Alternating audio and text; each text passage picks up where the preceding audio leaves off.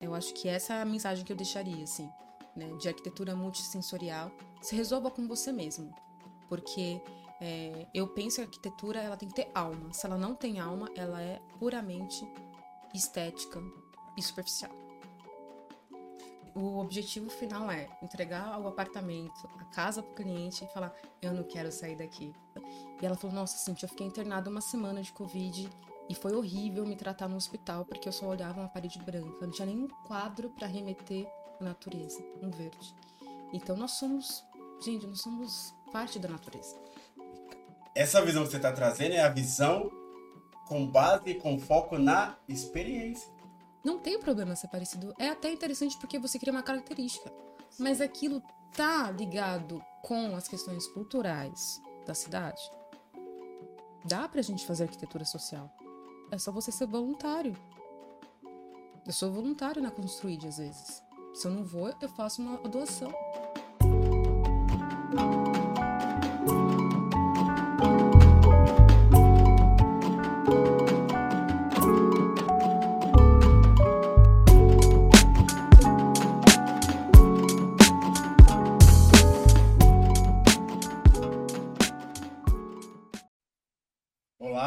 Sejam bem-vindos ao Podcom, podcast que propõe a desconstrução da construção civil, peça por peça, para enxergar a conexão do todo.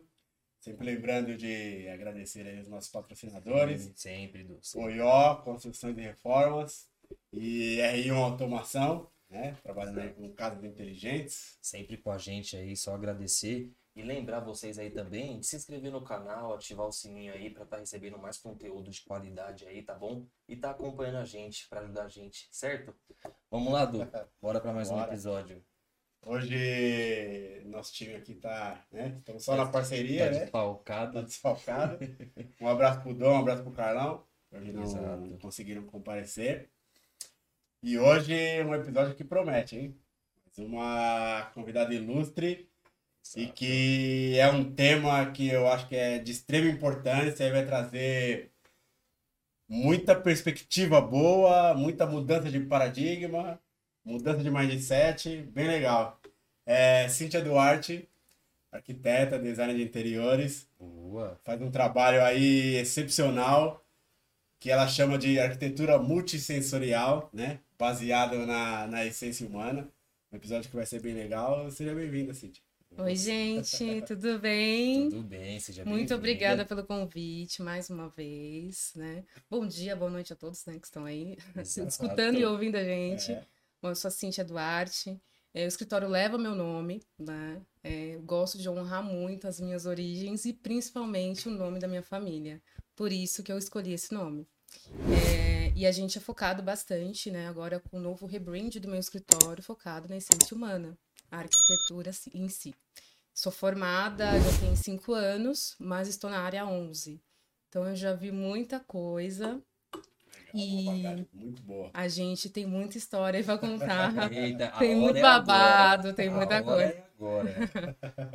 e a gente vai tratar bastante desse assunto, porque eu não vou ditar regra nenhuma, como eu estava falando antes da gente começar a gravar. É, não vou ditar regra para nada, eu só vou trazer uma perspectiva diferente da arquitetura, né? Para que vocês possam sentir a arquitetura com alma, né? Não essa coisa superficial de forma e função, né? Citando mesmo Derru. Mas enfim, uh, vamos responder as perguntas dos meninos aqui. Que bacana, bacana, uma visão diferente, hein? Então vamos lá, Du. Legal. E para começar, é... como que você define arquitetura multissensorial. Para quem nunca é, olhou por essa perspectiva, não conhece o termo, como você define a arquitetura multissensorial? Olha, eu defino ela como os sentidos dos seres humanos. É basicamente para o ser humano centrado nela. E como que a gente percebe a arquitetura multissensorial? A gente vai ativar todos os sentidos, né? Um espaço bem edificado, um espaço que vai trazer luz e sombra, vai trazer temperatura, cor, vai trazer textura, vai trazer forma, vai trazer aroma. Esse ambiente vai transmitir para a gente uma sensação tão agradável que a gente vai centralizar a nossa mente em nós mesmos. Esse é o objetivo da arquitetura multissensorial. Vai além da forma e da função. isso fica secundário, porque você resolve toda a base da essência humana. Quando você olha para isso, né, para o centro do ser humano, não tem mais nada, não precisa de mais. O restante é status quo. É, é além. Me, me veio só a palavra paz na cabeça abelha. A gente, Exatamente. É, você vai chegar na sua casa e vai encontrar paz em tudo. Exatamente. E cada vez mais que eu me aprofundo nisso, através de várias técnicas, né? São várias, vários estudos, várias pesquisas que a gente que eu fiz, que a gente faz no escritório. É, o objetivo final é entregar o apartamento, a casa para o cliente e falar: eu não quero sair daqui. Eu ouvi isso quinta-feira passada de um cliente. Legal. Eu voltei de viagem, ele, Cintia, eu não quero sair daqui. Eu não acredito que eu tenho que sair para trabalhar. Então, assim, isso, gente, é impagável. É impagável. É, são experiências que a gente oferece para o cliente que ele não vai ter em lugar nenhum. Ao mesmo tempo, que aí a gente vai entrar no outro ponto, Sim. que a gente entra em espaços insalubres, é, espaços frios, espaços que nos remetem à desconexão, né? Que vai elevar o, o nível de insegurança que a gente sente naquele espaço. Espaços mal edificados podem, né? Tem várias pesquisas, né? É, podem levar, elevar até o nível de criminalidade. Então, uma arquitetura mal feita, não pensada no ser humano, ela pode causar um impacto muito grande na sociedade. Isso tem pesquisas que já comprovaram. Exatamente. Tem um engenheiro da, da NASA, se não me engano, que ele fez uma pesquisa com base nisso. Eu não lembro o nome dele agora no momento. Mas, é, se vocês pesquisarem depois, né, quem estiver assistindo, tem um TED Talk que eu recomendo para todo mundo. Eu não vou saber falar o, nome, o sobrenome dele. Chama, é, do arquiteto e designer londrino, é Thomas é, Hatchwork, é, alguma coisa assim nesse sentido. E ele fala da arquitetura monótona, que nós, arquitetos, estamos edificando, construindo cidades monótonas. Estamos... Reproduzindo, né? Exatamente, reproduzindo. E aí, quando a gente cria esse tipo de edifício, quando a gente cria essas edificações, a gente cria no ser humano estresse, depressão. A gente leva pessoas a se suicidarem por esses espaços serem tão ruins. Eles acabam com a nossa saúde. Você, você pode falar pra gente um exemplo, por exemplo, assim, de um espaço que leva uma pessoa a ter depressão, vai? Só Olha, só para as pessoas ter, ter uma ideia. Assim, vamos assim, falar, por exemplo, hospitais. Quando você vai fazer um tratamento de câncer num hospital, se esse hospital não for humanizado, você leva muito mais tempo para se curar. E se você for curado, que você pode não sair de lá curado. Então tem muito, tem muito essa questão. As, é, as mulheres que, que engravidam, que sempre optam pelo parto humanizado. Olha a palavra de novo. Por que humanizado? Porque quando você vai levar para a questão da industrialização ali dos hospitais, de vários partos ao mesmo tempo, vários médicos, e aquele, aquele lugar frio, com aquela luz branca, com aquela maca gelada, com aquele metal o que que acontece os partos? A, a própria linguagem, a, a linguagem, a comunicação espaço, fria. Entendeu? Então, assim, não faz sentido. Tá nascendo uma criança, uma criança tá vindo ao mundo. Então, quando as mães que estão grávidas começam a pensar nisso, não, eu não quero que minha criança nasça num espaço ruim, né? E hoje a gente tem novos projetos de grandes arquitetos, inclusive do Márcio Kogan, se não me engano, que ele está fazendo um, um projeto, acho que aqui em São Paulo, é, junto com outros arquitetos, de um hospital humanizado com um jardim no centro dele, para que as pessoas Legal. vejam a vegetação através dos vidros. É, eu falei com uma parceira mais, mais cedo, uma paisagista, e ela falou: Nossa, Cintia, eu fiquei internada uma semana de Covid e foi horrível me tratar no hospital porque eu só olhava uma parede branca, não tinha nenhum quadro para remeter à natureza, um verde. Então nós somos, gente, nós somos parte da natureza é uma visão totalmente diferente de arquitetura. Sim. Eu, eu nunca, acho que. Eu, eu particularmente, eu, eu tô muito feliz e você sabe disso. É. Eu venho é, buscando entender essa mudança de, de, de, de paradigma, podemos dizer, que é exatamente essa visão que você está trazendo é a visão com base e com foco na experiência. Que é algo que eu sinto muita falta disso no mercado. O mercado como um todo, e não só no mercado da construção civil, mas sociedade como um todo, ela não enxerga e por não enxergar, não valoriza a experiência. Faz, trazendo para o nosso meio, né? É, você faz o planejamento dos projetos pensando em qualquer coisa que seja menos a experiência. Exatamente. Pensa financeiro, pensa em outras questões que não a experiência. Mas isso também faz parte. A gestão de um projeto, a gestão de uma obra, né? a gente faz também gestão de obras dos nossos clientes no escritório, ela tem que ser uma experiência agradável para o cliente. Sim. Porque quando a gente vai é, tratar arquitetura com alma, né? A gente vai lidar com as questões financeiras, o custo do cliente. Então a gente vai priorizar algumas coisas. E aquilo vai fazer parte do dia a dia. Não é que tudo tem que ser bom, mas a gente vai priorizar.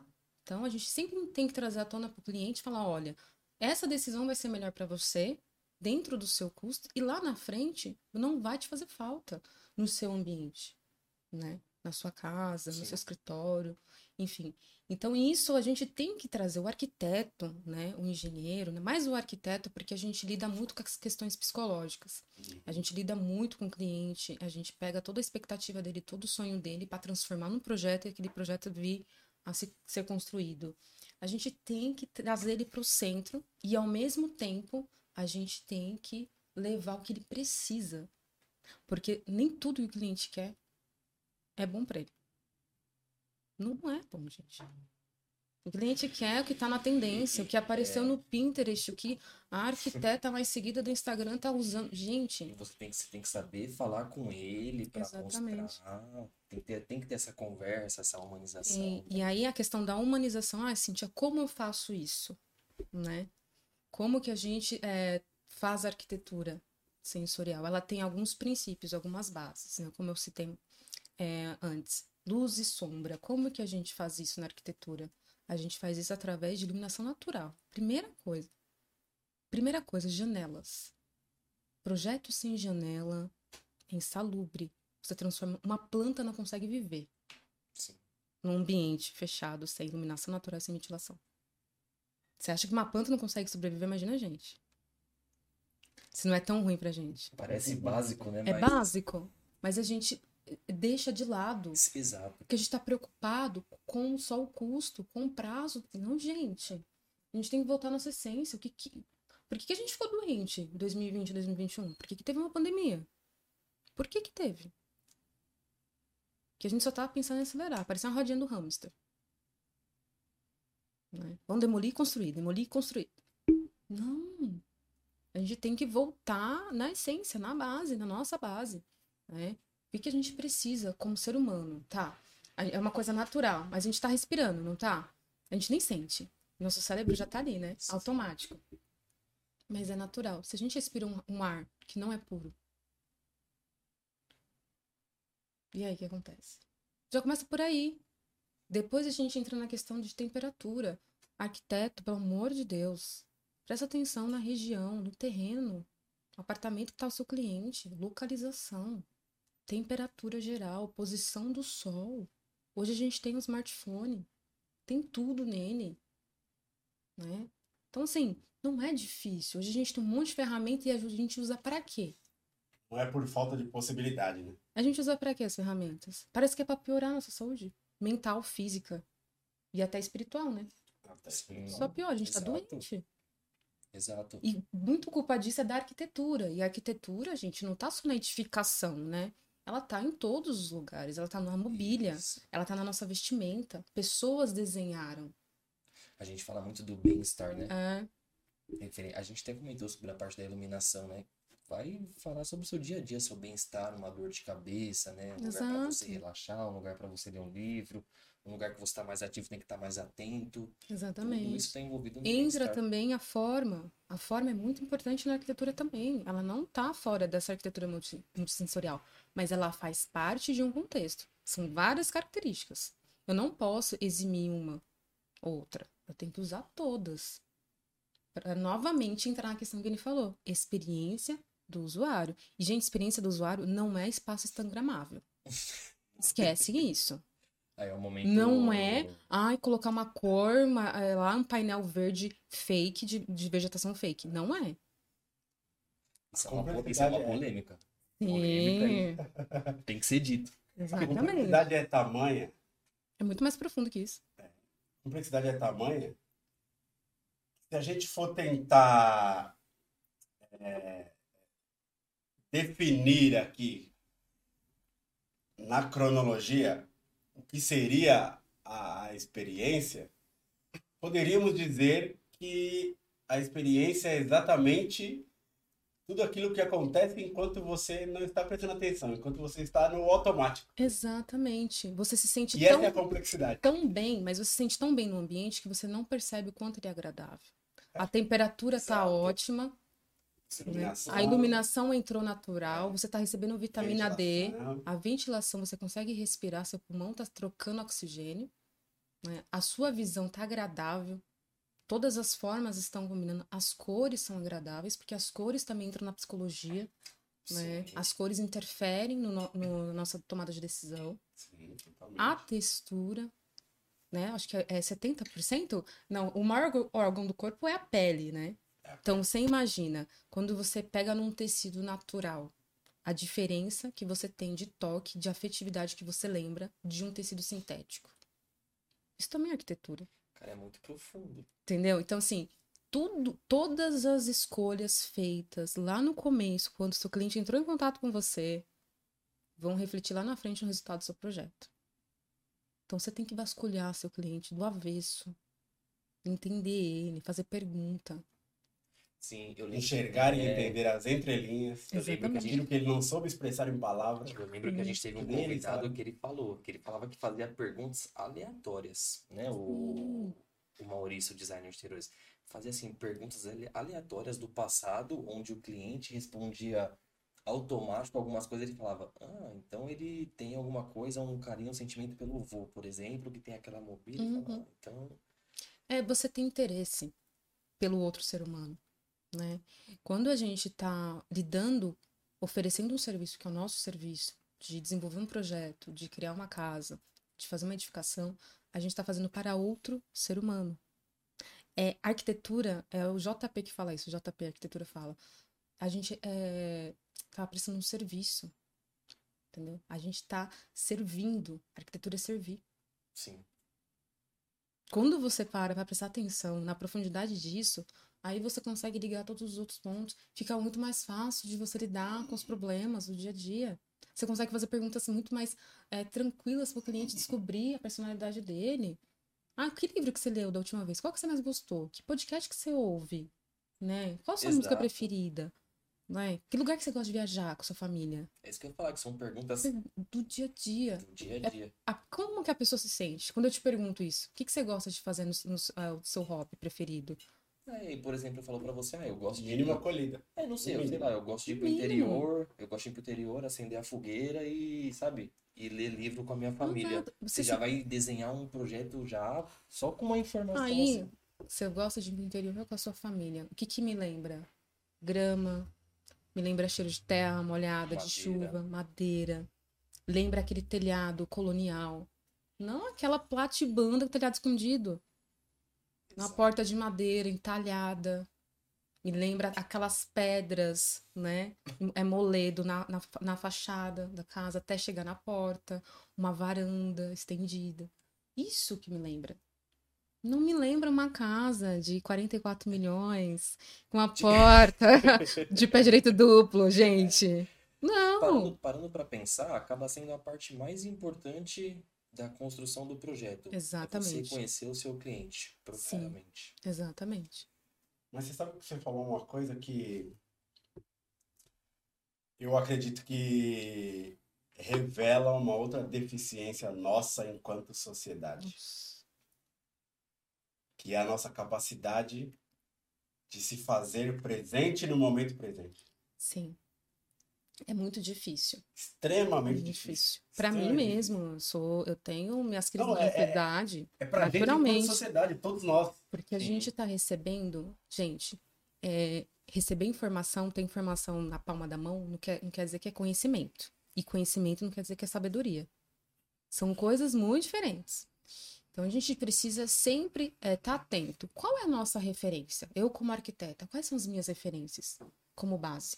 Isso não está ligado só com quem é arquiteto ou com quem é construtor. Não, tá ligado com todas as pessoas que eu consumo conteúdo diariamente. Quem eu, as músicas que eu escuto, né? As pessoas com quem eu converso, quem é meu grupo social, os lugares que eu frequento, os lugares que eu passo dirigindo ou que eu... tudo isso interfere na minha produção criativa. Né? Tudo interfere. Tudo interfere. Não é só, ah, eu sigo, ah, sei lá, uma arquiteta, uma, fala uma arquiteta famosa. Eu esqueci agora. Ah, brasileira. Duma, Duma. Ah, a, a, Patrícia. Não, sigo a Patrícia e ela faz, ela faz os projetos o Arque Novo, alguma coisa mais, né, meio rococó, os projetos dela, uma mistura de clássico. Tá, que mais? Entendeu? Tá faltando um pouco da essência na arquitetura? Falta profundidade. A gente tá no raso. Tá no raso. Tudo hoje é descartável. Relações são descartáveis, arquitetura é descartável, arquiteto é descartável, tudo é descartável. Aí, né, é, é entra uma outra questão. Por que, que a gente tem demolido tantos prédios, tantas casas, tantas coisas? Para construir novos e daqui a pouco a gente vai demolir de novo. Para construir novos. Por que, que a gente já não faz prédios e casas para durarem 200, 500, mil anos? Para contarem história depois. A gente acha mesmo que a gente é que vai ficar só a gente aqui e não vai ter nova geração? A gente acha mesmo que a gente é único? Que tudo foi construído pra gente chegar até aqui? Olha, Cíntia, você tá construindo um triplex na minha cabeça. Exatamente, gente, ó. Tô, eu, eu tô aqui, não é só sobre arquitetura. Tá alugando aqui um duplex na minha cabeça que eu tô Entendeu? viajando. Vai muito além disso. Exato. Muito além. Porque nós somos seres complexos, gente. Nós temos alma, a gente tem espírito. A gente só não é, não é só físico. Se você ficar um dia na mata, você se conecta com a mata, você ouve todos os Exato. bichos passando. Que a gente faz parte. Falta isso nas pessoas. Somos pertencentes. A gente falta isso, entendeu? Ver é, o básico, questionar. Básico. Trazer as questões. De onde vem a mesa que eu tô apoiando meu copo? De onde vem o vidro? Desconstruir. Entendeu? Volta, retrocede. Pra gente chegar agora, em 2023, as pirâmides do Egito foram construídas há 4 mil anos. Entendeu? Bloco sobre bloco. Você entendeu? O Coliseu a 2. Quem é a gente na fila do pão? Que arquitetura que a gente tá construindo aí? Sinceramente, arquitetura horrorosa. São poucos arquitetos que estão construindo coisa bonita hoje. Né? Não é só bonito no estético no, na simetria, no visual. É, o que eu vejo, não sei se é um pouco polêmico, mas eu vejo muito padrão em algumas coisas. Não sei se você vai concordar comigo, mas como leigo, assim. Sim. Se você for em residenciais, assim, de condomínios fechados, você vai ver muito, muita semelhança, às vezes. Até, às vezes, até.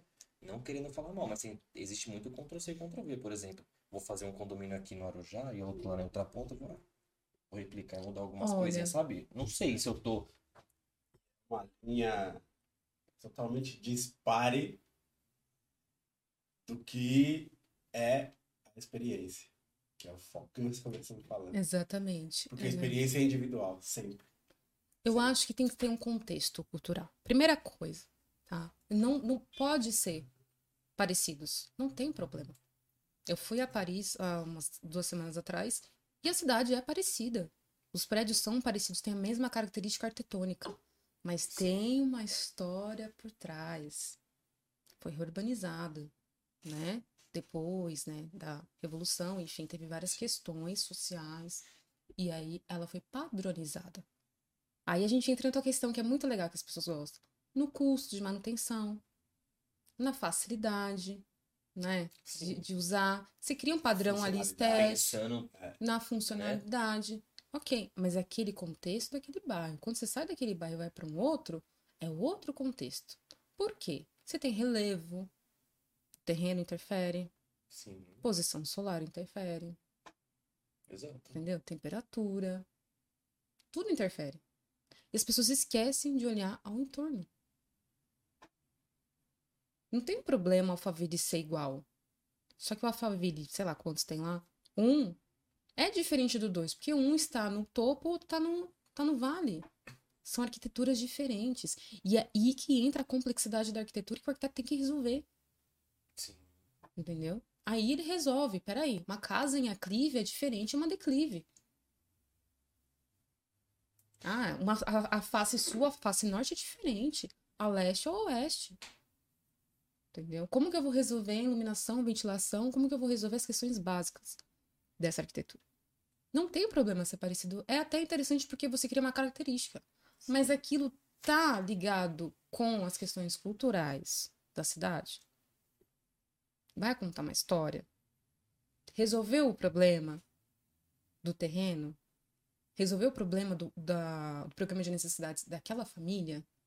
Se você resolveu todo esse passo a passo que entra no partido arquitetônico, que todo arquiteto, estudante já passou por essa matéria, aí tá tudo certo. Porque é para ser similar? Porque você cria um contexto, né? Você troca experiências. Mas se você não resolveu isso? E aí me surgiu uma dúvida. Eu tenho várias. Qual, Pode perguntar.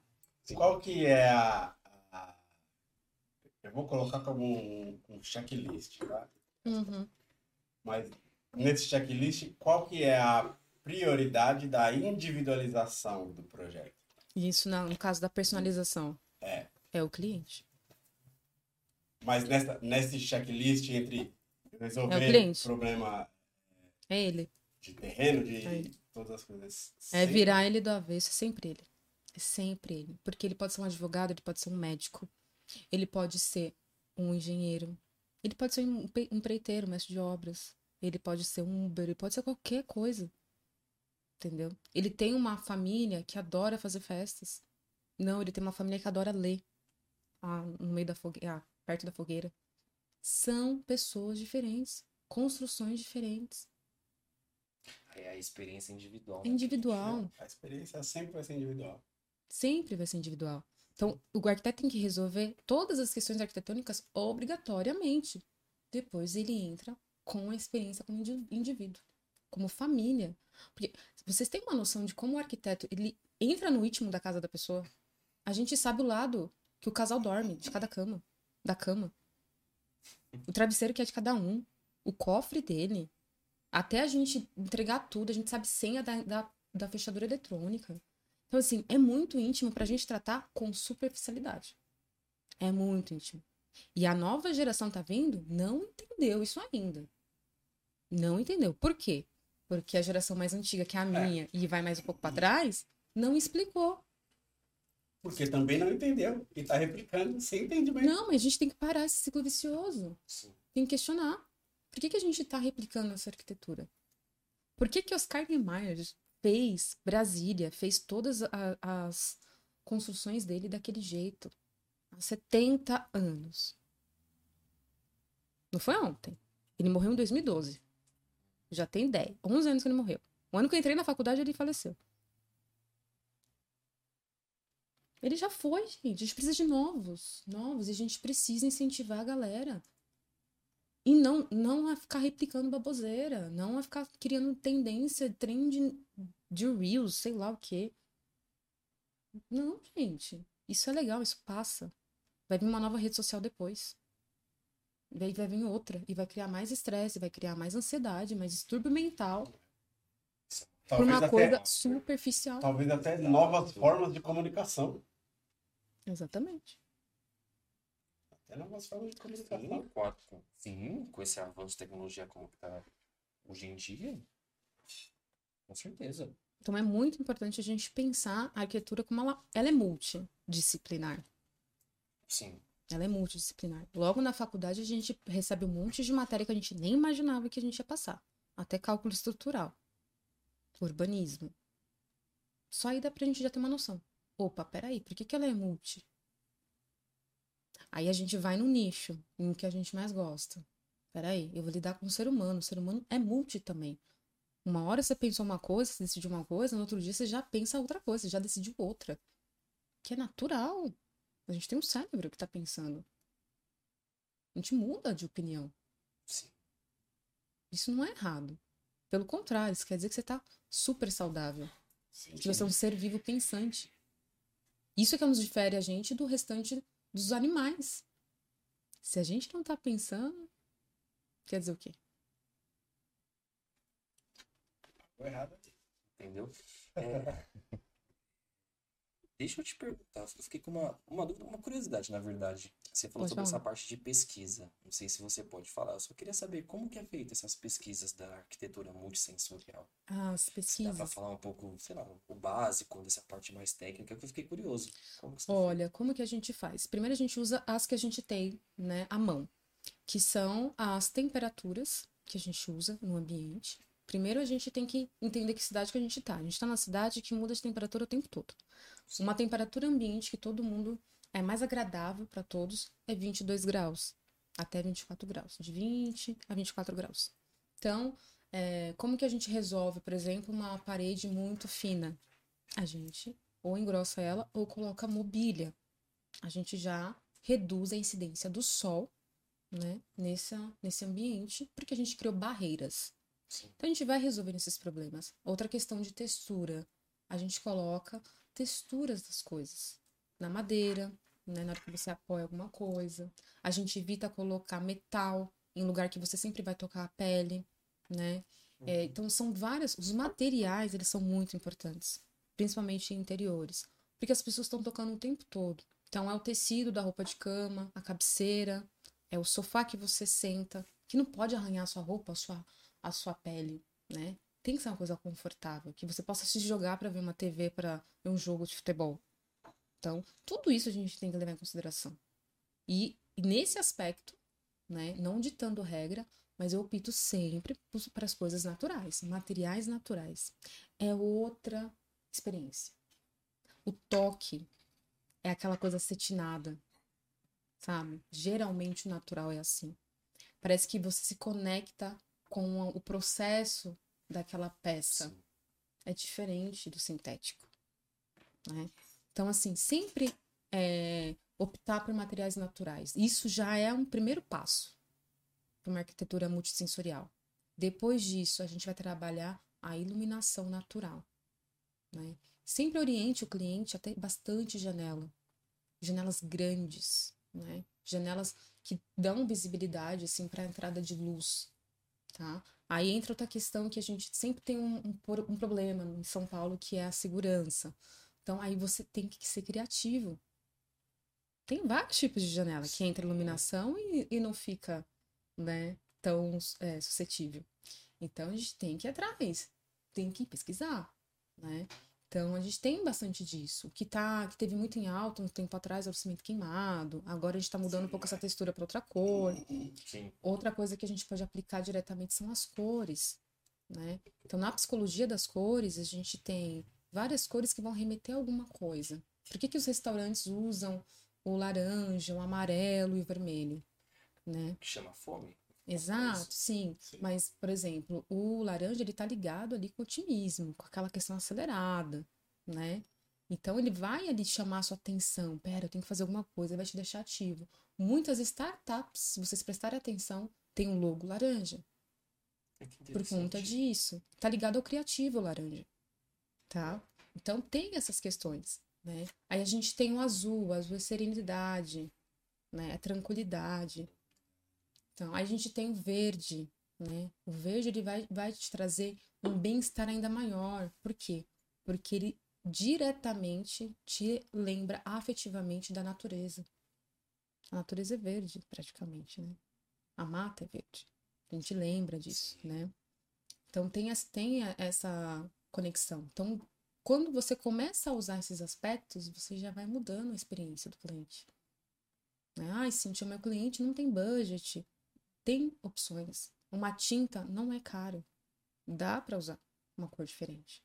Eu gosto muito de usar azul nos meus projetos, porque ele cria equilíbrio, né? Traz aquela serenidade e depois eu entro com a cor é, caramelo, a cor mais, né? Essas cores mais aconchegantes e a luz mais amarelo. Né? Porque geralmente o cliente vai estar tá ligando essa luz que horário? Noite. Tá ele não vai ligar durante o dia. Até porque se eu pensei na janela grande para ele, ele vai ter luz natural. O que, que, que eu resolvo com isso? Eficiência energética. Não liga o ar-condicionado toda hora. Né? Não acende a luz durante o dia. Eu resolvo outras coisas. Você entende? Quando a gente resolve uma questão, a gente já resolveu outras também? Sendo bem pensada? Sim. Então é isso. Então a gente tem que levar em consideração. A gente já resolveu a função. Quando a gente vai na base da essência, a gente resolve a função. Se a gente foca na função, né? Foca no sintético e o restante. Sabe precedente para doenças das pessoas, doença física e mental. É, falei que ia ser especial. Eu tô, eu tô, eu tô com um triplex eu... na minha cabeça. É. Eu tenho duas curiosidades. Pode perguntar. Uma de maneira mercadológica. Uma de maneira mercadológica e outra de, de, de, maneira mais é, é, personalizada, mais da, da vertente do seu trabalho, do seu escritório. É, você chega a fazer uma verificação do perfil do cliente se ele é visual, sinestésico, auditivo, para você não só levar isso em conta, mas também uhum. incluir nos projetos? Uma das minhas pesquisas durante a pandemia, né, como psicologia, enquanto eu estava fazendo uma pós de arquitetura comercial, que me abriu a mente sobre cor e psicologia das cores, foi a, os temperamentos, né? Então a gente tem o colérico, eu sou uma pessoa colérica, a gente tem o sanguíneo, a gente tem o fleumático e a gente tem o melancólico. Esse, esses termos foram para mim, eu já conhecia esses outros, uhum. né, do sinestésico e tudo mais, do, do visual. Esses ainda foram mais profundos. Por quê? Porque nós, quase todos nós, somos visuais. Sim. Sinestésicos a gente é quando alguma coisa, né, toca na gente ou quando a gente toca em algo. Então todo mundo tem. Agora, o temperamento, ele vai di direto na personalidade da pessoa. Por quê? Porque uma pessoa que é sanguínea, ela não vai conseguir focar muito tempo. E ela é a pessoa que chega no ambiente e ela alegra todo mundo, é a pessoa autoastral, sabe? Então, e aí ela vai movimentar todo aquele ambiente, né? O fleumático é aquela pessoa calma, né? Ele é do elemento água. Então, ele ali, na paz dele, ele vai fazendo, você não pode pressionar muito, ele faz, né? Muito bem feito ali, mas se ele vier à tona, é igual uma tempestade, né? É igual um, um, um tsunami. Na hora que ele coloca para fora, só que uma pessoa tranquila. Aí vem toda a carga. Exato. É, exato. O colérico é o líder, ele é o energético, mas é aquele energético ali focado em resultado. E ele gosta de número, ele gosta de. Ele é assim, ele é líder. E aí o. É tem... comparativo ao tubarão. Exato. E tem o melancólico, que é aquela pessoa que ela já tá, é mais afetuosa, ela já é mais apegada a todos, ela é mais sensível. E por ela ser mais sensível, se você usar uma palavra diferente com ela, um tom diferente de voz com ela, ela vai captar de um jeito diferente. E ela vai se fechar.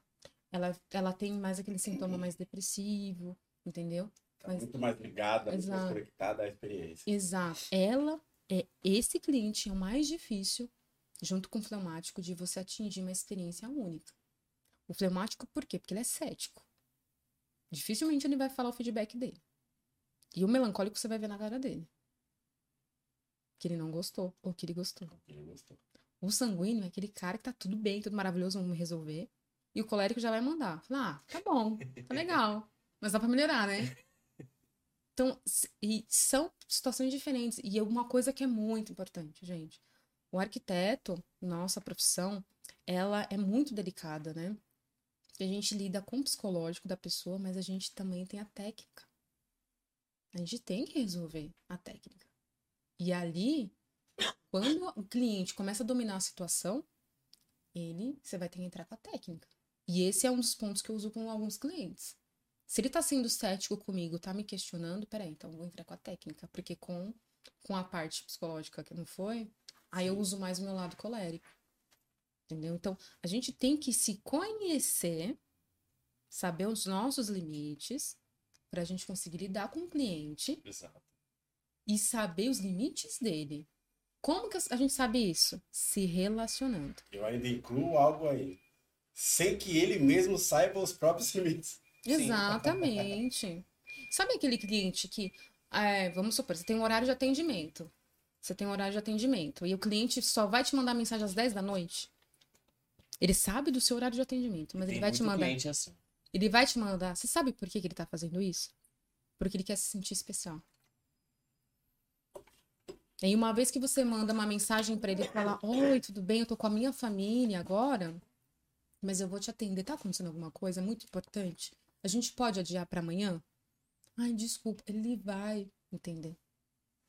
Mas o que, que você fez? Você trouxe pra perto. Você já acolheu para depois. Gostei dessa dica. Você entendeu? Então, assim, Já cê- para a gente vai aprender. Os clientes nos ensinam muito, gente. E cliente, é, eu sempre É o falo que formato do feedback. é, o cliente é um relacionamento longo. Né? Um arquiteto fica um ano com o cliente. Desde o projeto lá da, da primeira comunicação, Exato. Solicitando um orçamento, uma reunião, até a entrega da obra, pós-obra. E aí eu trago ainda um- uma complexidade um pouquinho maior. Ele futuramente vai ser o seu primeiro captador de novos clientes. É, gente, isso aí entra na máxima, né? É, um cliente bem atendido, ele, ele vai te trazer dos clientes, não importa o tempo, e, e você fideliza. Não importa o tempo. É isso. Fideliza, é, e aí o que para mim é mais importante ainda é receber o feedback de que eu consegui atingir meu objetivo inicial. Eu consegui criar nele uma experiência que ele não vai ter em outro lugar. É, esse é o, é o ponto, na minha concepção como arquiteto. Sim. Ele não vai ter outro lugar. Ele pode contratar outros arquitetos. Ele pode ir onde ele quiser. Não vai ser igual comigo. Eu tenho certeza disso. E eu falo pra eles. Eu falo. Até porque, muito provavelmente, em algum momento, nem ele sabe da individualização dele e da, do quão necessário para ele era essa personalização dessa maneira profunda como você trabalha. Sim, muitos deles não sabem. E, gente, não- eles não precisam saber. A gente precisa saber. A gente precisa saber. Agora, Pra gente é muito melhor. Entendeu? agora a outra, a outra pergunta que eu tinha que eu falei que era mais mercadológica. Não sei se você consegue me dizer, mas você tem noção do mercado, se o mercado, os arquitetos enxergam a importância deles e a profundidade e o trabalho deles tem nesse processo? Porque, porque isso é muito nítido que você tem total clareza da sua importância no processo, da sua importância para o cliente, da sua importância mercadológica, da sua importância no todo. Você está sempre preocupada com o todo. E aí você enxerga o macro e enxerga a sua parte de, meu, como eu vou fazer minha parte para que o fluxo continue de maneira perfeita, de maneira correta, como tem que ser. Você acha que, de maneira geral, os arquitetos entendem essa profundidade do papel deles e, e- e da importância deles? Se é que você consegue. Olha, são poucos que eu con- consigo ter uma conversa profunda sobre isso. São poucos. Eu não posso falar da grande maioria. Mas dá pra gente ter uma noção pelas edificações que estão sendo construídas. Aí você, me, eh, me responde essa pergunta. Você acha que os prédios que estão sendo levantados são agradáveis?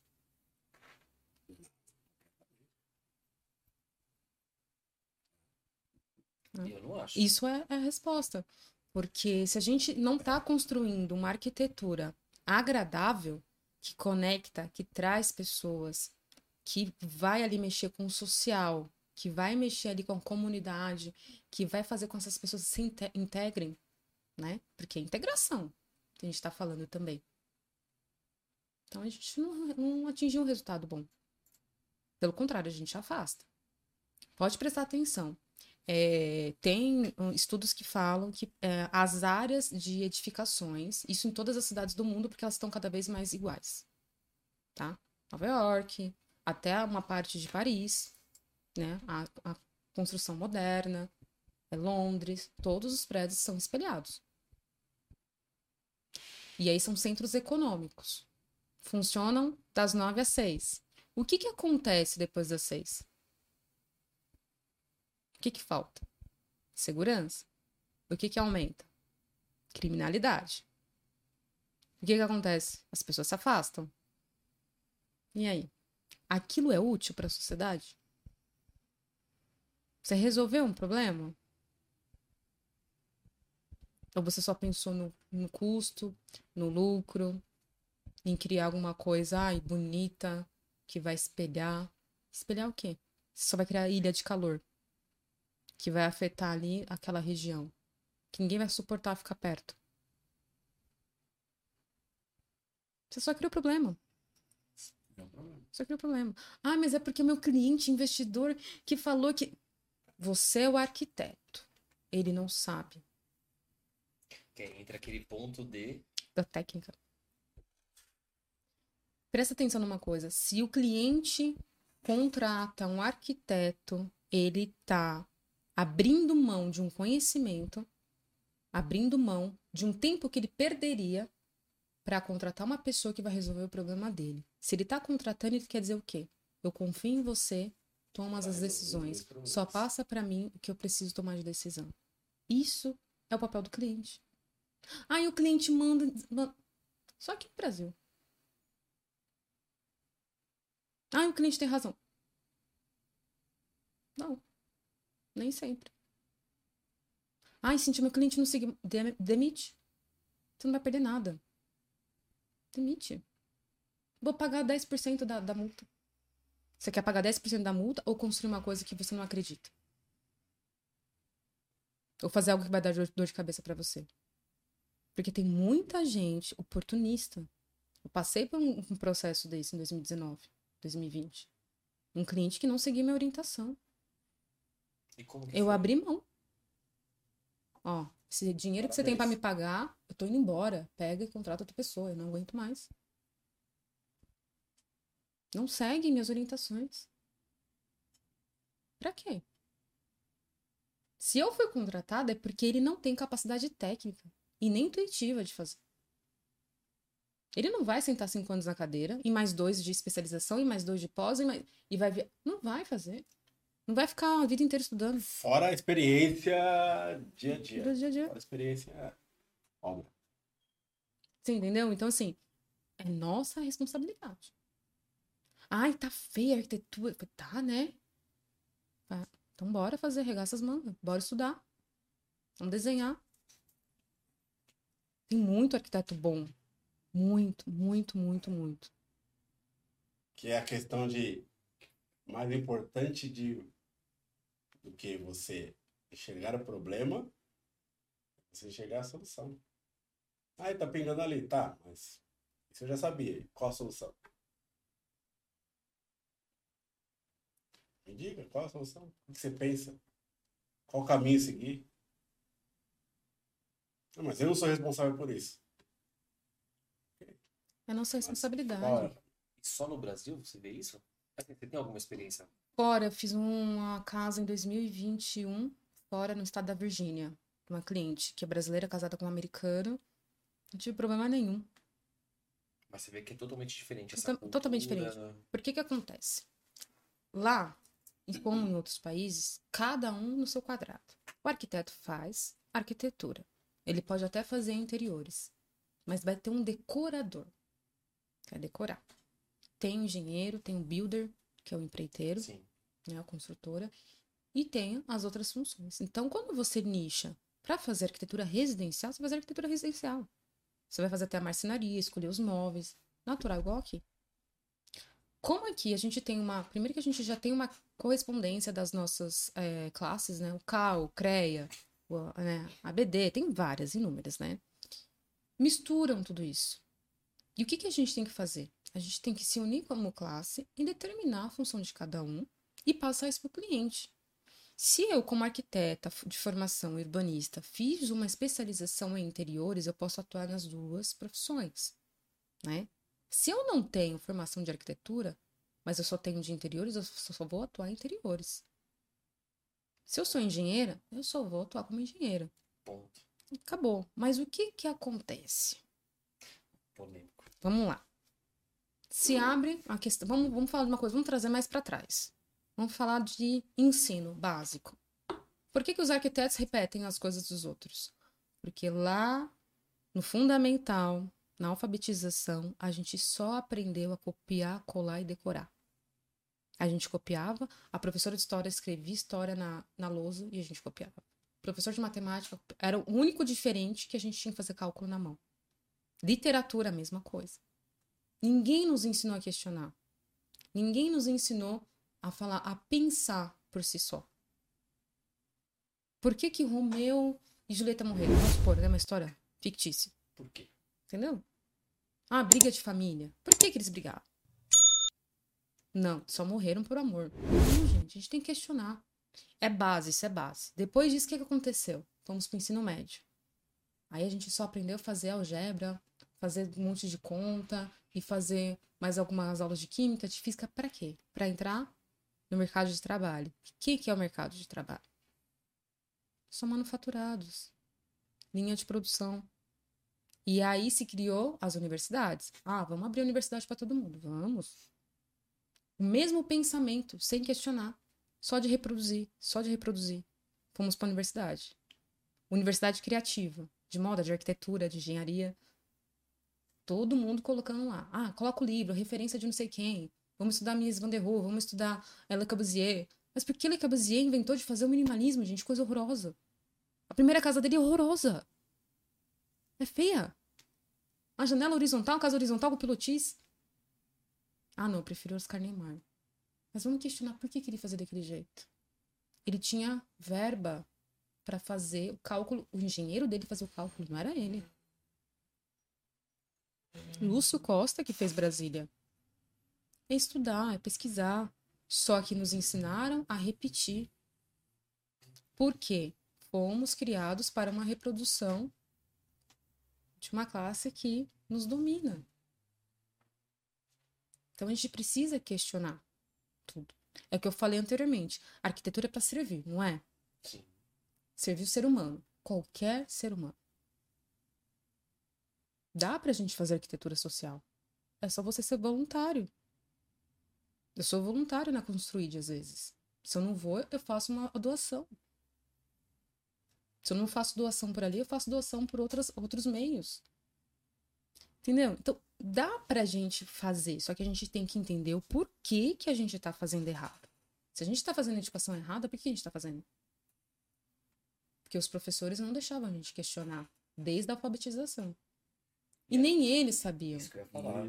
Se questiona, eles não, eles não sabiam responder. Uhum. Então a gente tem que passar a questionar, mas não é só ficar no, no questionamento. É ir pra execução.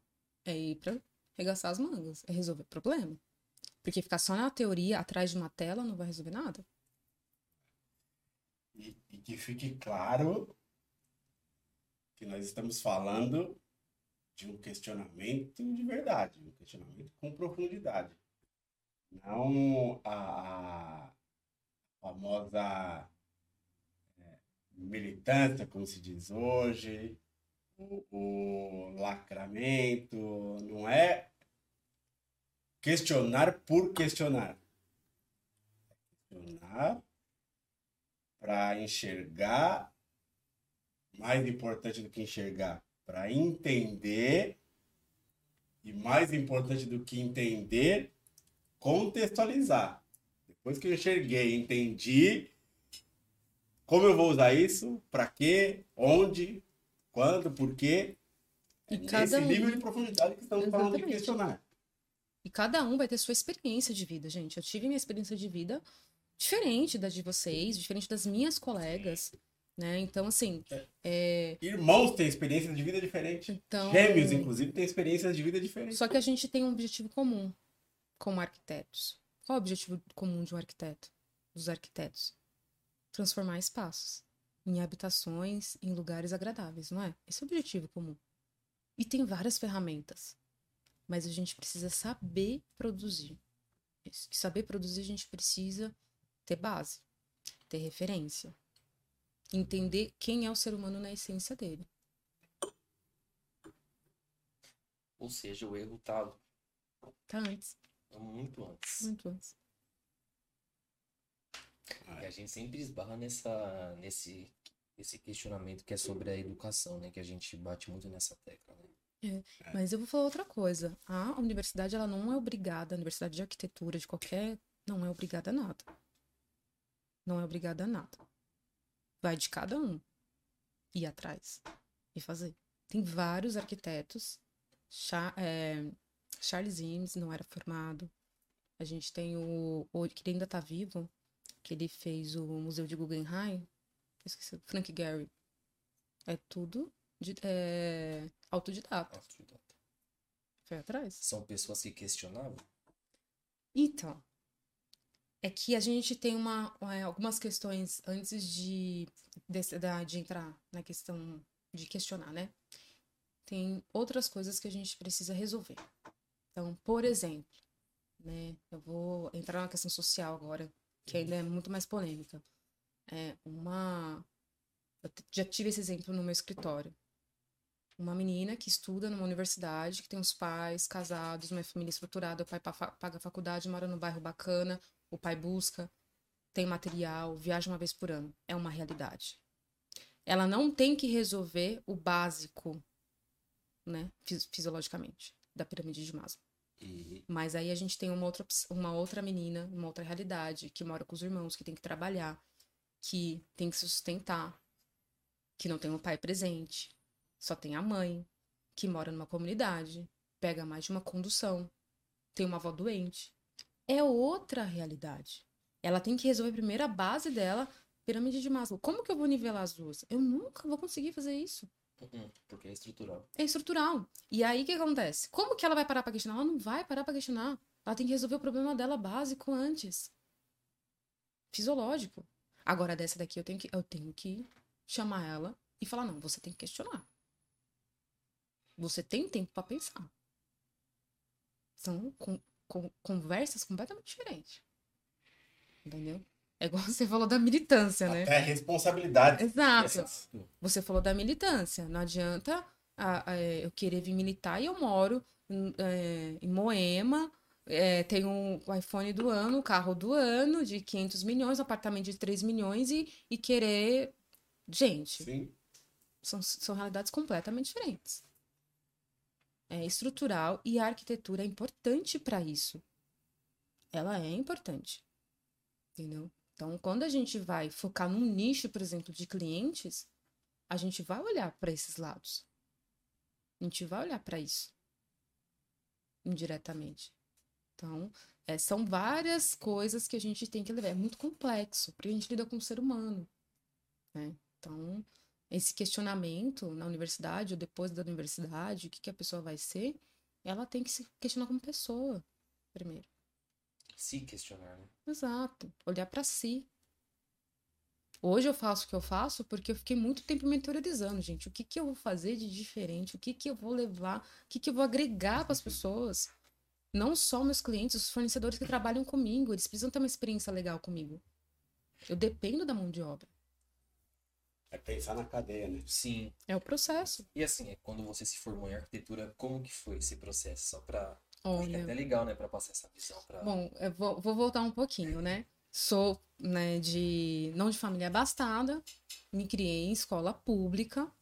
É, e entrei para ET, né, Tec Lauro Gomes, que eu sou de São Bernardo do Campo. E passei uma das primeiras lá, porque eu sempre fui CD, CDF, sempre fui. É, e eu entrei na Universidade de Arquitetura porque uma professora minha do ensino médio falou: Não, Cintia, acho que você tem talento para arquitetura. E aí a gente fez um teste vocacional. Até hoje eu falo com minha mãe e falo: Ah, não era para ser, né? Eu tinha 16 anos, 16 para 17, e eu fiz um, um. eu prestei um. Era. Como é, é o nome que eles prestam? O Enem. E aí eu consegui uma nota, não sei para qual será é um termo que eles usam, não sei para uni, não sei o que, que era. E coloquei nas, em duas universidades, que eu tinha 16 para 17. E aí eu passei na Federal do Paraná e na Federal da, da São Carlos em arquitetura. Que legal. E aí eu falei, mãe, eu preciso ir. E olha a tomada de decisão. Eu tinha 16 para 17. Ela, filha, eu não posso deixar você ir, porque eu não tenho como te sustentar e você precisa me ajudar com seus irmãos. A realidade. Olha lá, entendeu? Aí eu saí, Falei, tá bom. Então não vou fazer. Vou fazer quando eu tiver dinheiro para pagar uma, uma particular. Tá, tá bom. Entrei na Tec Lauro Gomes, arrumei um emprego muito bom, ganhava muito bem, ajudava minha família. Depois entrei na faculdade de arquitetura, com 21. Então eu entrei tarde na faculdade. De 20 para 21 entrei. E aí eu Será? fiz a faculdade. Então, só que isso Sabe deu muito. Qual perspectiva? Exato. Saí da faculdade e aí vim para São Paulo. 2017 eu vim para São Paulo. Trabalhei no escritório de arquitetura, que era de, de Santo André.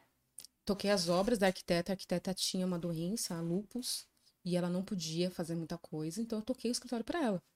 Então eu já tive meu escritório ali.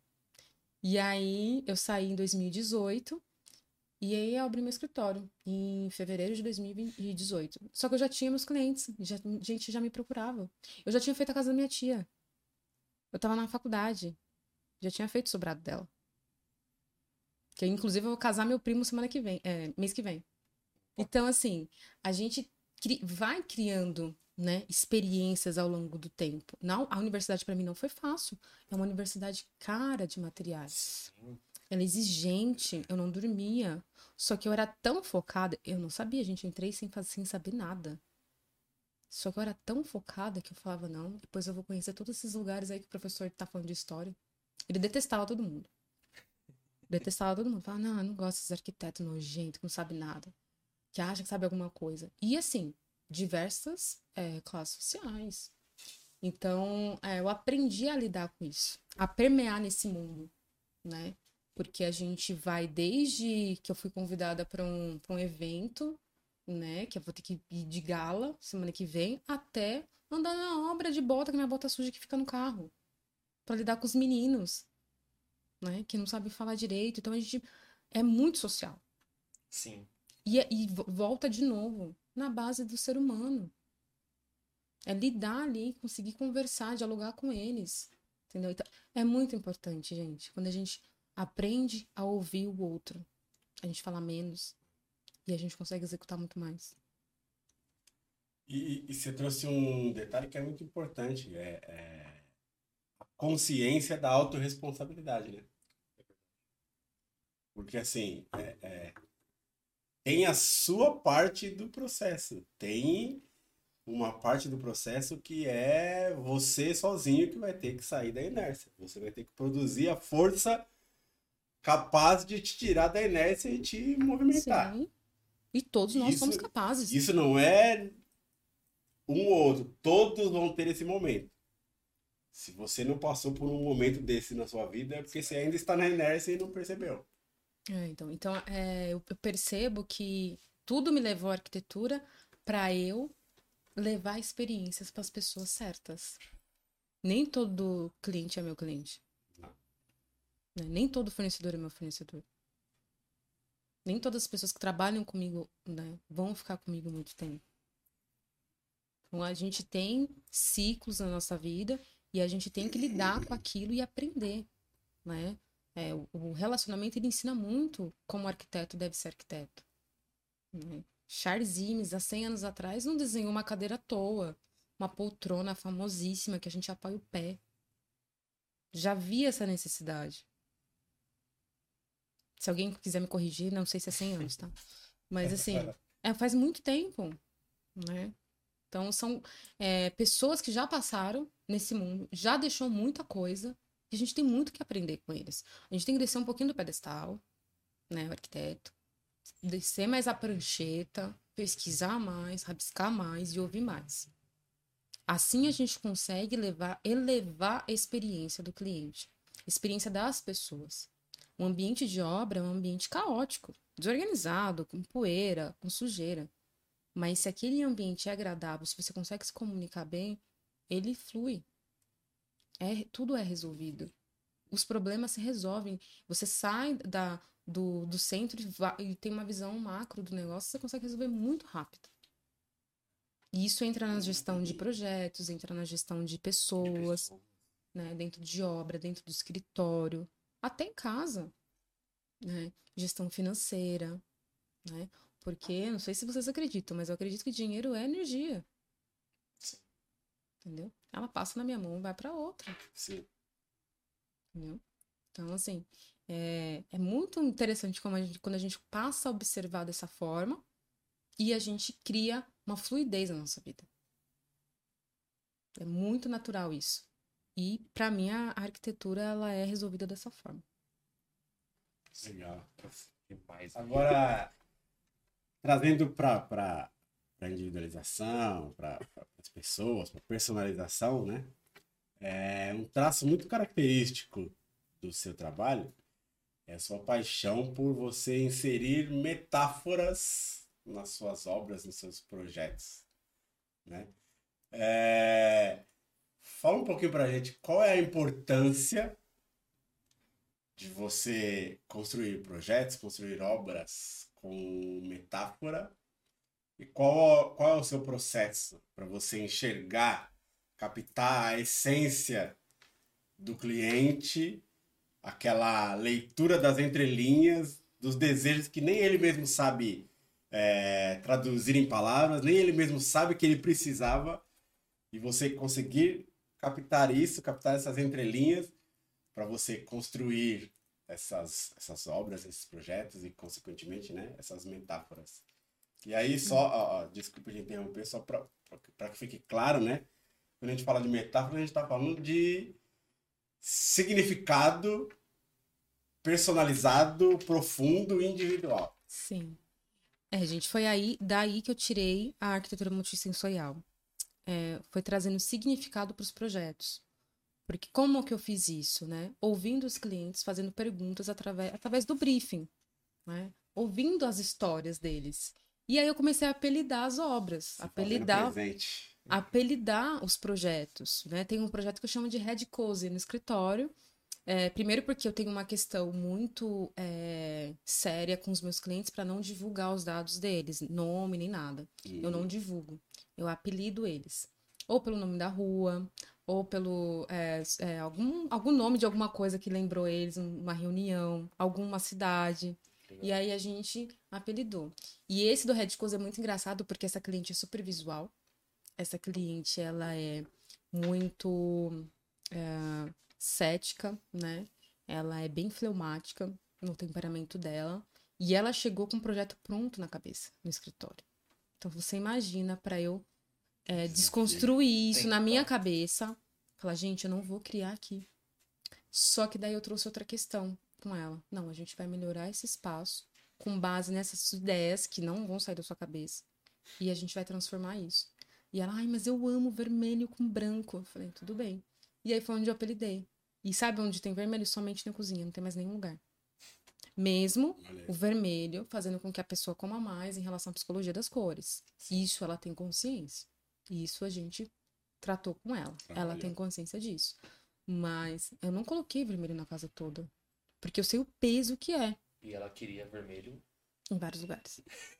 então, assim, a gente tra trabalhou isso. E foi para mim foi, foi um desafio, tanto é que o projeto não é um apartamento grande. E a gente demorou três meses para chegar, nós duas. Porque era um embate, né? E na primeira reunião eu fiquei três horas ouvindo ela. O briefing que eu fui anotando de tudo, perguntando e anotando. Assim, deu três páginas, dia quatro. Mas foi muita coisa que ela falou, né? Então ela sonhava com esse projeto e aí a gente apelidou isso e aí a gente trouxe essa questão da individualidade dela, né? Ela já tem esse projeto na cabeça há 10 anos. Entendeu? Tinha que ser o marceneiro dela porque ela não queria energia de outra pessoa diferente na casa dela. A gente fez um altar para ela, um espaço zen, né, que a gente chama, que é onde ela vai fazer ali a parte espiritual dela, né? É, a gente vai manter uma porta que é da mãe dela, que a mãe dela comprou junto com ela para aquele apartamento que ela comprou sozinha.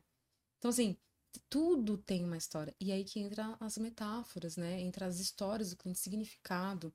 Então, é, não precisa ser tudo superficial. A gente precisa trocar tudo, demolir tudo, mandar tudo embora. Até porque a gente tem outra questão ambiental para ser resolvida, né? Mais um problema. Não, vamos diminuir. Né? Então, vamos lidar com o que a gente tem. Né? E aí que entra a criatividade do arquiteto. Né? Saber lidar com aquilo. Então, a gente tem, assim, tem vários projetos que a gente fez isso, né? Tem, eu não esqueço também da, esses eu posso falar da parte do Marcelo, maravilhosa, a gente fez na pandemia. Ela estava grávida, numa das etapas era um duplex no Morumbi, e aí uma parte a gente fez a obra, a outra ficou para depois. E aí ela esperou engravidar e deu tudo certo o processo de gravidez, porque não era uma coisa tão simples. Depois a gente fez o quarto do, do Arthur, coisa mais fofa. Então, assim, a gente participa da vida do cliente. É o que você falou. A gente participa de todos os momentos. Entendeu? Então é, é muito legal isso. A gente é, transitar pela vida do. A gente aprende muito. A gente aprende demais. E aí a gente volta na, naquela questão do significado. Porque a gente trouxe só uma conexão, uma profundidade. Não é difícil. Né? Hoje eu sei que as pessoas estão né, por aí se relacionando à torta direita, tem maus relacionamentos com os pais, com a própria família, né? Que dirá com o cliente, que é uma pessoa completamente diferente, um mundo diferente. Não se relacionam consigo mesmo com qualidade? É. Exato. Então é dessa forma, através de um briefing bem estruturado e de escutativa. É como uma psicóloga mesmo. É como a gente, se o cliente estivesse sentado, deitado no recamier e eu estivesse anotando. É assim que eu me sinto quando eu estou fazendo um briefing. Legal. E tem que estar conectada 100%. É, celular desligado, de preferência. Uma coisa que eu tenho aprendido, né? Eu sempre fui muito workaholic, sempre trabalhei demais. Durante esses cinco anos de escritório eu não tirei férias. Esse ano foi a primeira que eu tirei, dez dias. E mesmo assim eu não saí quase do celular. Mas, é, né? mas tentei evitar. Só no Sim. final do dia no hotel que eu, que eu entrava no celular para ver as coisas. É, deixei as meninas e confiei nelas. Nos meus clientes também avisei meus clientes. Deu alguns problemas, mas nada que não possa ser resolvido. E eu consegui, assim, criar uma autonomia no meu escritório, né? As meninas conseguirem trabalhar, os meus clientes falam, não, poxa, ela tá lá do outro lado do mundo, mas, né, tá tudo bem. Tá fluindo. Tá fluindo, tá tudo certo aqui. Deixou uma pessoa responsável aqui para fazer as coisas. Então, é pensar no todo e, e aí essa esse momento que a gente precisa ter com a gente mesmo para a gente conseguir criar, né? Então, eu consegui diminuir um pouco, desacelerar um pouco para prestar mais atenção. Porque enquanto eu estava atendendo os clientes, o celular não parava de tocar, não parava de mandar mensagem, né? E aí eu comecei a limitar os clientes. Olha, você tem horário para falar comigo. Se for muito gente, me liga porque eu vou deixar uma, um, toque diferente para você. Da maioria das vezes não me ligam porque não é urgente. Né? Tem um único cliente que ele me liga acho que três vezes por dia. Né? E durante a, a obra ele ligava sete. Mas assim, ele é um fofo, é um cliente super ativo, sanguíneo, que quer resolver as coisas e ele não espera, ansioso. Ansioso, né? Então, com ele eu tinha que falar no telefone. Não tinha jeito. Eu mandava mensagens para ele, ó, oh, vou, fazer, vou entrar em reunião para poder atender um outro cliente. Então, é, assim, sempre ter essa comunicação. Porque a pessoa que está do outro lado não sabe se você está ocupado ou não. Se você está resolvendo um problema importante ou não. Cabe a você orientar o cliente. Exato. E aí a gente vê que. Inclusive, até, até o centro de urgência, né? Desculpa me interromper. Até o centro de urgência, às Exatamente. vezes a pessoa não. É, é, ela não tem noção do, do, do centro de urgência, né? Sim. Tudo é urgente e, e ela não se atentou que é a ansiedade, não a urgência. Sim. E tem muito cliente que é assim. A gente, eu também trabalho com obra, eu vejo isso no dia a dia. Que é, eu tenho um cliente que é assim que eu tô fazendo um apartamento que ele é muito ansioso. Que ele quer, ele não, não vê a hora de estar tá pronto, ele sabe que é para onde. É, então, coisas. uma coisa que eu quero implementar no escritório ainda, né, em 2024, é, em alguns casos, esses clientes, no momento de obra, é, deixar eles no spa. Deixa um dia no spa. Ó, você ganha uma massagem junto com o projeto. Juro, sério. Porque por que vai facilitar o meu trabalho. Mas por que não? Vai facilitar o meu trabalho. Ele vai estar relaxado, não vai. Não... Ele vai ter tempo para ele. Vai, fica lá uma hora recebendo uma massagem. Depois a gente se fala.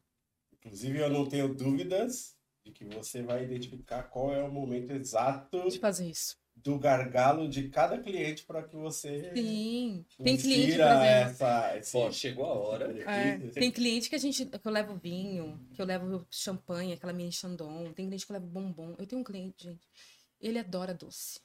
Ele adora um bombom, adora comida. Na mesa dele, assim, na casa dele, no dia que eu fui fazer as fotos, eu tirei umas cinco bandejinhas, assim, cheias de doce. ele adora. Então, isso é você entender seu cliente né? É saber ali o que, que você consegue agregar nele. Você não vai mudar as pessoas. Você tem que dançar conforme a música, né? Então, é, é muito legal quando você percebe nem isso. deve, né? É, não. Ele tá ali para você tá ali para prestar um serviço para ele e você tem que levar o seu melhor e criar soluções que ele nem mesmo imaginava. É, é isso que a gente tem que nosso objetivo, né? Sim, é, é muito mais profundo a arquitetura do que a gente imagina. Sim, não é muita- desenhar. Tem, é isso que eu ia É um falar. projetinho. Ah, faz um Porque tem- projetinho pra mim. Você entendeu onde eu, quis, onde eu quis chegar. Tem muita gente que acha que é só um projetinho.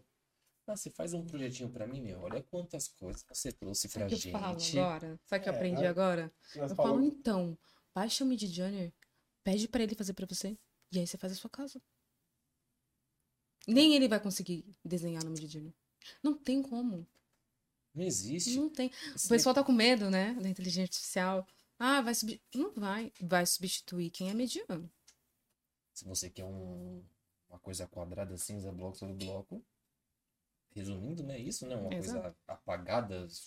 E aí eu vou até, eu vou até trazer um pouquinho pro para a área de TI, né? Vamos, vamos falar um pouquinho mais profundamente, né? É, a gente pode trazer um inteligência- pouco isso- pra arquitetura. A inteligência artificial, como é o funcionamento dela? É com base nos dados das experiências passadas. Se nós estamos falando que a inteligência artificial ela funciona com base nos dados da base de dados de experiências passadas, nós estamos falando de personalização ou padronização? Assim, Aí já, aí já morreu o assunto. Aí já morreu o assunto. é, e é- não é uma coisa ruim ser padronizado. Não é. Não. ruim. Desde que ela resolva as premissas da arquitetura. Tá? Não é você falar "Ah, agora virou padrão minimalismo. Primeiro que para você falar que você é um arquiteto minimalista, você tem que viver o minimalismo. Baixo consumo, baixa emissão de pegada de carbono. Baixo tudo. Entendeu? Armário, cápsula, poucas roupas no armário, pouca comida, plantar o que você consome. Isso é minimalismo. Aí você faz arquitetura minimalista ligada a isso. Não tem como você criar uma arquitetura minimalista para um cliente que é maximalista. Que tem tudo, compra tudo, viaja 10 vezes no ano. Não tem como. Não se conversam as coisas. Ah, a gente pode pegar o aesthetic, que eles chamam, né? Mesclar. Aí a gente tá falando de quê? De conceito. De estilos de arquitetura. Aí você vai mesclar com aquilo. Aí você vai levar uma intenção. E aí você traz uma justificativa para o seu projeto. É outra coisa, É. tá? Não é colocar numa caixa e falar que é aquilo. Tomem muito cuidado com isso. Né? Ah, isso é estilo é, X, Y, Z. Não, tomem muito cuidado com isso. Você Ah. falou de projeto conceito, acho que tem uma pergunta boa né, sobre o projeto conceito, né? Que você, Sim. você queria É, na verdade, é, é você definir o que é um projeto É, conceito. praticamente, né? Uma outra pergunta que a gente ia É. fazer. Uhum. Você definir o que é um projeto conceito e, e- e- e se existe uma, uma porcentagem, uma maneira de você é, é, quantificar o que se encaixa num projeto conceito, o que não se encaixa num projeto conceito, Vamos é lá. que existe. Primeiro vamos falar de conceito arquitetônico. O conceito arquitetônico ele tem três premissas, três bases, que é a ideia que você tem, a sua intenção e qual a sensação você quer causar com aquele projeto pronto. Essa é a base, é o tripé do conceito arquitetônico. Quando a gente vai para um, um projeto conceito, né? Aí a gente está falando de um projeto idealista. Ele não pode ser executado. A gente está falando de projetos que a inteligência artificial criou. A gente está falando de projetos futurísticos. Que a gente não sabe como vai executar. Isso é projeto conceito. Que a gente teve uma ideia, uma intenção e uma sensação. É isso. Saiu disso, a gente entra em outra, outro aspecto. Partido arquitetônico. Aí a gente entra no de projeto, no projeto executivo, detalhamento e obra. Entendeu? Que legal. Eu, eu posso dizer, então, que um projeto conceito, ele é um projeto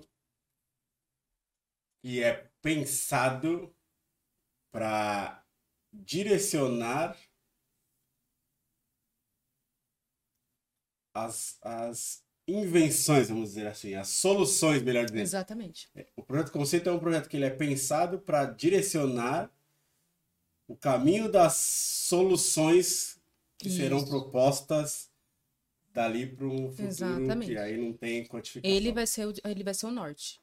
Todo mundo fala, ah, e qual é o norte do projeto? Né? Então é isso. Qual a sua intenção? Qual que é a, a sensação que você quer passar naquele projeto? Qual a sua ideia de projeto? Com base nisso, aí você vai criar todo, você vai resolver as demandas do projeto. Programa de necessidade, terraplanagem do, do terreno, a, ambient, a ambientação, né? A parte de, de posição de sol, ventilação. Aí você vai resolver o projeto para aquele cliente. E aí a gente entra de novo na personalização. Então você percebe que é, uma, é, uma, é um ciclo fechado? Sim. Entendeu? Então você tem que pensar é. dessa forma para você conseguir concluir o objetivo. É claro que hoje, com a padronização errônea e com essa arquitetura é, superficial, a gente não quase não tem conceito. São poucos que têm conceito. A maior parte já está no partido. Já está resolvendo os problemas sem antes ter uma ideia inicial, uma intenção ou criar uma sensação. Às vezes sem nem saber qual é o problema. É. Mas é bem esclarecedor e interessante, né? é, porque assim, na minha visão, meu conhecimento raso da arquitetura, o conceito que eu tinha, o valor que eu tinha, é que projeto conceito é um projeto que ele é construído única e exclusivamente com base em todas as novas tendências. Mas aí, uhum. novas tendências, nós estamos falando de algo já palpável, já existente, já. Não, já pronto. Já pronto. Não. E é totalmente diferente. Uhum. É totalmente Se diferente. usa o conceito para tentar trazer a. É como se fosse uma figura de linguagem, né? Uhum. Muitos arquitetos usam, eu até já usei em até textos para poder trazer a pessoa aqui, né? é, para você ter uma atenção de figura de linguagem e entender que aquilo ali é um processo criativo né? Mas nem sempre é um conceito de, de projeto. Nem sempre tá com esse tripé. Né? Às vezes só tá com uma sensação, às vezes só tá com uma intenção, às vezes pegou a ideia de outro, né? Às vezes não tá completo. E é difícil, porque o processo criativo, ele exige tempo, experiência, pesquisa. Exige isso. Né? Não quer dizer que você vai criar algo do zero, né? Como se fosse criar roda, algo assim inédito. Não. É com base em experiência, em pesquisa. Você vai pegar uma ideia. Às vezes, seu ponto do projeto é uma cozinha, né? Às vezes, seu ponto do projeto é a piscina, né? A área gourmet, né? Ou é a área de descompressão do escritório, ou é a sala de atendimento do consultório. Você vai pegar um ponto ali de partida. Isso vai depender da sua experiência como um indivíduo, né? do que você tem como base como indivíduo, do que você tem até agora como história, do que você consome de conteúdo né? e o que você exerce. Porque uma coisa que é fato, o arquiteto ele precisa desenhar à mão, ele precisa escrever. É, isso que nos difere, né, dos primatas, uhum. é o polegar. Isso faz com que a gente tenha uma percepção de espaço e de é, ferramenta muito grande. O desenho, ele é tão antigo quanto fogo. Então, a gente Sim. precisa desenhar. Ai, meu desenho precisa rabiscar. Entendeu? E é, isso, esse é exercer o nosso cérebro, né? A criação. Sim. Ah, eu não gosto de papel. Vai no tablet, então. Pega o sketchbook Hoje lá. Dia, né? Vai, não tem problema. Não importa a ferramenta. Importa é você você ter essa experiência com você mesmo e, e ir atrás disso. Então, o conceito nem sempre é conceito em alguns projetos. Às vezes é só uma tendência. E você sente que esse tripé ele é bem trabalhado hoje no mercado? Né? Depende. É, Depende só, só do nível. E, é, para ver se eu lembro bem. Ideia. Ideias, Intenção. Intenção, e eu vou colocar como. Você não usou essa palavra, mas eu vou colocar como experiência. Sim, sensação. Né?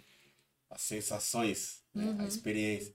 hoje ele está sendo bem trabalhado, bem fundamentado? São poucos arquitetos, né? É, tem o Bjork, é, quem quiser se aprofundar mais nisso. Legal. Teve uma. Esqueci agora o nome propriamente dito do, do evento que teve em Copenhague. É, um pouco antes da Semana de Moda, a Semana de Moda foi semana passada, que a gente também tem que acompanhar, porque a moda está ligada a comportamento e a arquitetura está ligada à sociedade. Então, Olha que tem que ligar. É, não quer dizer que você precisa saber de moda, mas assim, só para você entender como que as pessoas estão pensando, as novas ideias. E As antes relações, teve, né? é, teve um seminário, se não me engano, em Copenhague. E teve Bjork, que é um cara é, que é fantástico. As obras dele, os projetos dele são fantásticos. São fora da casinha. E ele cria coisas assim, bem é, espetaculares. Edifícios assim, museu, escola, tudo que você possa imaginar. É, quem segue o perfil Arquitetura Hunter, que é a Amanda Feber que faz os- a produção de conteúdos, ela foi pra lá. Tem uma série de vídeos que ela fez, acho que três vídeos, eu vi dois dessa experiência dela. Ela entrou num dos edifícios feito por ele. Então você imagina, né? A, a, a sensação que ela não teve, todas as coisas que ela criou, que ela teve com experiência. Ela falou com o arquiteto. Então, assim, gente, não tá tão distante. Tem que ter um pouco mais de esforço, talvez. Sabe? É, tá mais atento ao que tá acontecendo. Tem arquitetos fazendo coisas diferentes. Vários né? vários arquitetos. É que pra gente, aqui no nosso, falando de São Paulo, falando daqui da, do que viraliza por aqui, o que viraliza é porta dupla, né? De pé direito duplo. Sim. Chega a ser um horror, uma ofensa. Uma ofensa, gente. Não precisa. Não precisa, entendeu? A gente, a gente tá estourado no tempo, Tá? com uma tristeza, com uma tristeza, mas eu tenho que perguntar. Pode perguntar. você sente ou, né, o que você imagina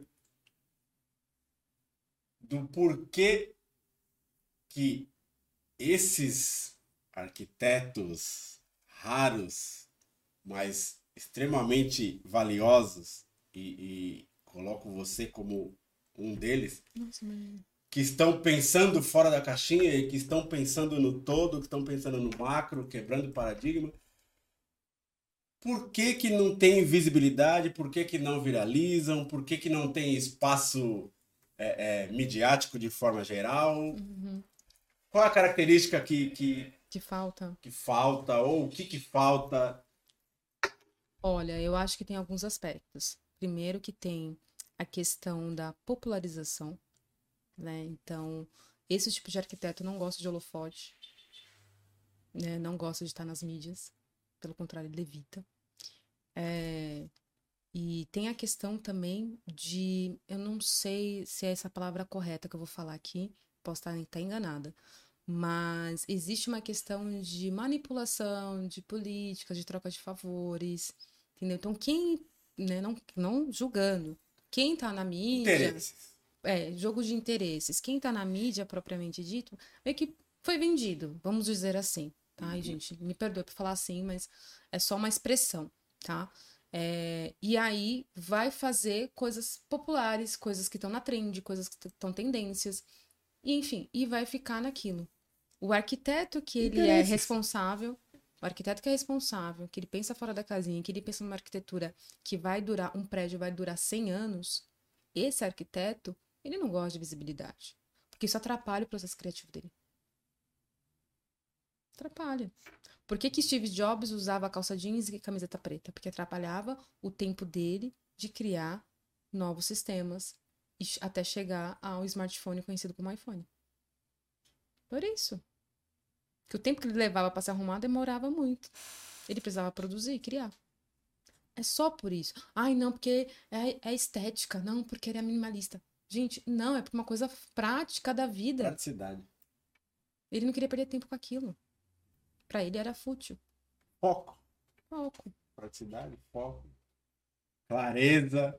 Então, quando o arquiteto Propósito. ele olha pra si, né, ele busca as referências que ele acha relevante, ele tem que olhar pra ele como indivíduo. né?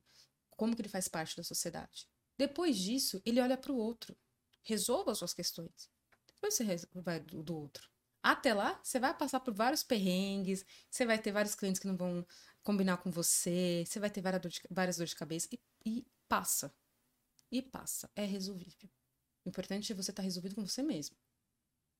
Eu acho que essa é a mensagem que eu deixaria, assim, né? De arquitetura multissensorial. Se resolva com você mesmo.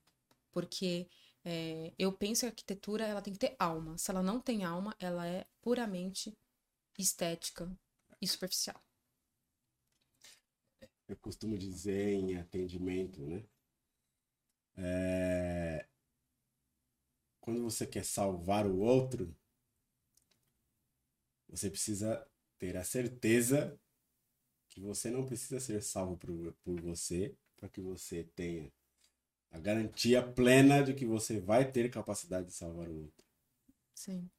Antes do avião cair, você primeiro põe a máscara em você, para depois você põe a máscara no outro. Exatamente.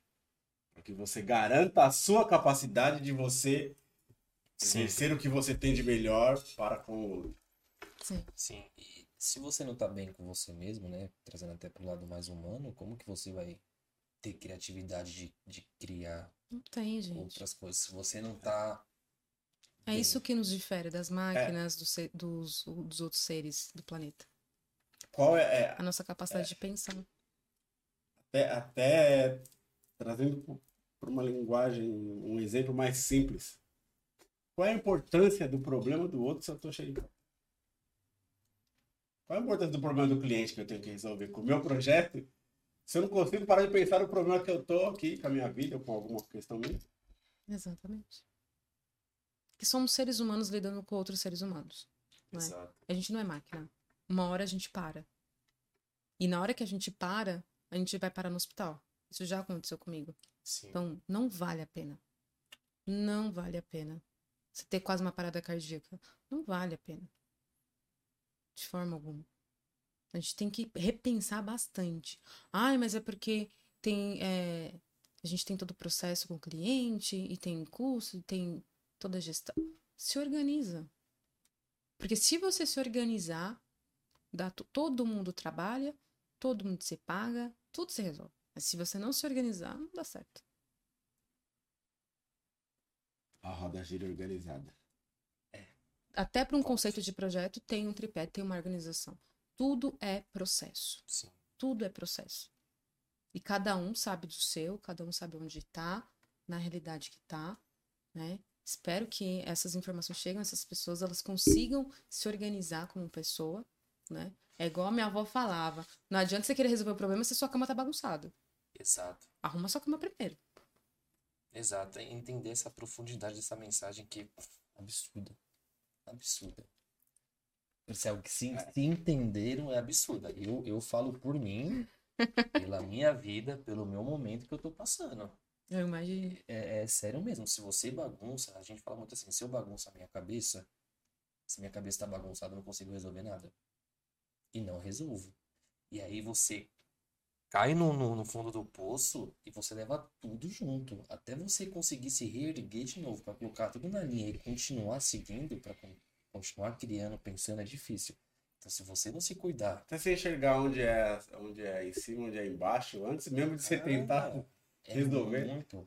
É por isso que a gente tem que fazer as coisas de uma forma, forma organizada, dependente de outras pessoas. Que a gente tá num cenário que a gente tá cada vez mais egoísta, tá cada vez mais. Eu resolvo tudo centralizador. Eu, eu sou uma pessoa centralizadora, então isso para mim é difícil né? Até por conta de todos os processos que eu já vivi na minha vida, eu tive que tomar decisões muito importantes cedo. Então, eu abri mão de outras coisas. Mas, assim, hoje eu percebo, não, se eu organizar, o negócio flui. E se tiver algum problema, a pessoa vai resolver. Exato. Então, para que que eu vou perder minha noite de sono? Exato.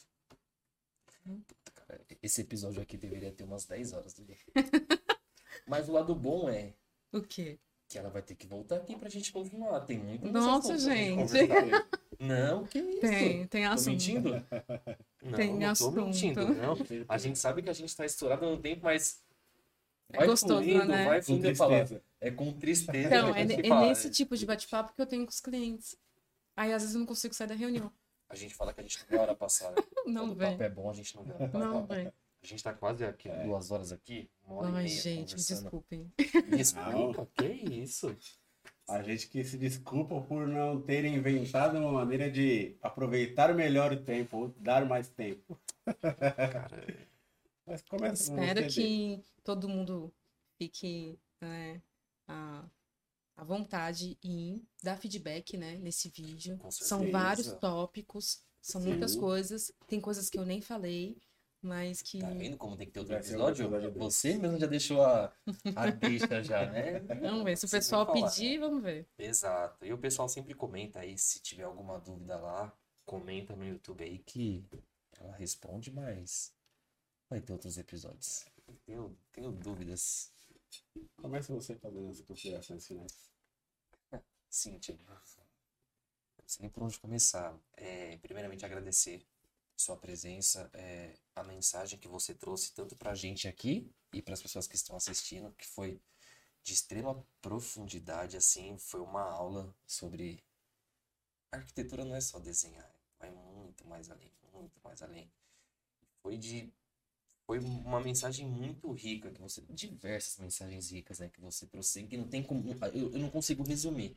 Porque foram tantos insights que você trouxe que eu, absurdo. Então assim, agradecer, né, desejar tudo de bom na sua vida, né, no seu trabalho.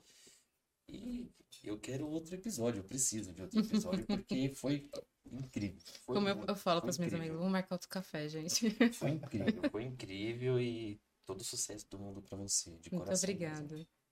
Muito obrigada. É assim, te agradecer, né? Gratidão pela sua presença, gratidão pela prontidão com que você é, é, nos atendeu, aceitou o convite. É, eu falei lá fora para você nos bastidores, é, porque mesmo lá fora a gente sem se aprofundar tanto, eu, eu tive uma clareza muito grande e, e eu repito aqui: se uma pessoa, de todas que está assistindo esse episódio, se uma pessoa entender a profundidade da autorresponsabilidade, do entendimento de que nós precisamos cuidar das relações, e quando a gente fala de relações, não é só se relacionar com o outro, mas é as relações dos processos, os micros onde se relacionam e como se relacionam para gerar o macro. Eu acho que a gente já fez o nosso trabalho, já me dou por muito feliz se uma, apenas uma Verdade. pessoa Verdade. entender isso. Tamanha profundidade da sua mensagem e tamanha a abrangência da sua luz e da sua capacidade. Muito obrigada. Então, gratidão. Eu E que agradeço o convite de vocês. É, eu não estava no Brasil quando vocês me chamaram. Minha amiga que indicou, né, aqui, a Ju, maravilhosa, me indicou: ah, não, amiga, você tem que ir, você tem que falar. Você fala bem. Eu falo, ai, meu Deus. E aí. Um abraço para a Ju. né? E ela é muito fofa.